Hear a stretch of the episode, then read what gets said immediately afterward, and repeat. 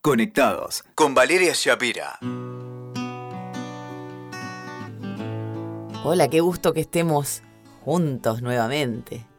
Yo no te voy a abandonar como esa persona que se fue sin decir adiós. Hoy vamos a hablar de eso, a todos nos pasó, ¿eh? A todos nos han dejado ahí aleteando en el aire, sobre todo en tiempos de redes sociales, ¿no? Donde está tan de moda esto del ghosting, de desaparecer como fantasmas voladores. Antes era más difícil borrarse, ¿no? ¿Te, te acordás la expresión se borró?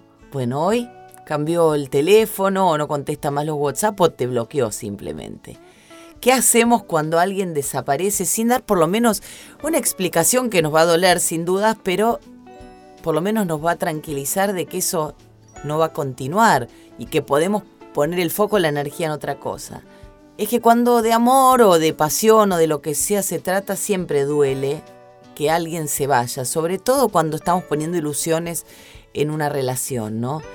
Y lo más importante a tener en cuenta es que todos merecemos respeto. Parece una obviedad, pero en estos tiempos que corren nunca está de más recordarlo. Es muy común, como te decía, que las personas hoy se fumen en el éter y, y no den la cara. Porque la tecnología, que es una gran aliada en nuestras vidas, que nos resuelve tantas cosas, también parece ser el salvoconducto más, eh, más útil a la hora de desaparecer, ¿no? Esto del ghosting, por ejemplo, no contestar más un mail, no responder más un WhatsApp, muestra una gran cobardía, pero también como una fácil forma de escapar, de desaparecer. Estas conductas obviamente son cobardes, son poco adultas, y alguien que compartió algún tiempo emociones, aunque sea un café con nosotros, merece que vos le digas, mira, no quiero seguir en contacto porque estoy en otra relación o tengo mi energía puesta en otra cosa. Es tan simple como eso. Pero puede ser también que nos dejen colgados de la palmera algo devastador para nuestra autoestima. Entonces, si te dejaron ahí en la palmera colgadito y vos estás poniendo tu energía en ese ser que en definitiva no deja de ser una persona cobarde o, o poco adulta o sin las herramientas emocionales para dar la cara, estaría bueno que tengas en cuenta algunas cosas. Primero que no sos vos. No es el famoso no sos vos, soy yo, ¿eh? Sino que no sos vos de verdad. Que alguien desaparezca no necesariamente responde a que vos hayas hecho algo mal, sino que puede tener que ver con cuestiones del otro, con problemas del otro, puede tener problemas de cualquier índole, eh, personales, económicas, financieras.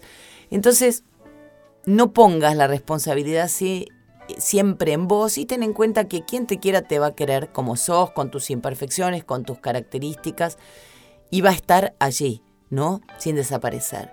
Otra cosa importante es aprender de lo ocurrido, aprender del error. ¿Cómo, cómo aprendemos de estos traspiés sentimentales? Es probable que en tu bronca, que en tu desilusión hoy no puedas entender qué tenés para aprender de esta persona que, que desapareció. Pero el tiempo te va a mostrar para qué apareció esta persona mirá si no te lo voy a contar yo, que escribí un libro que se llamaba Los muertos de mi placard, preguntándole a todos mis ex por qué nuestras relaciones no habían prosperado. Por supuesto que las sufrí, las padecí, pero cuánto aprendí de esos caballeros, ¿no? Y les agradezco las regalías del libro, por supuesto, eso, eso hay que decirlo. Y sobre todo no generalices esto de que los hombres son todos iguales, que las mujeres son todas iguales. No va, cada ser es una almita en sí que, tiene sus características, no hay, todos son iguales, todas son iguales. Que un vínculo haya terminado sin un cierre lógico y maduro no te tiene por qué hacer creer que todas las personas son un desastre, ¿no? Recordá siempre que sos una persona valiosa, rodeate de otros seres que sepan ver el bello ser que sos y dale para adelante, nadie se muere por un amor esfumado. Así que ponete las pilas. Nos escuchamos la próxima. Escuchaste Conectados con Valeria Shapira. WeToker. Sumamos las partes.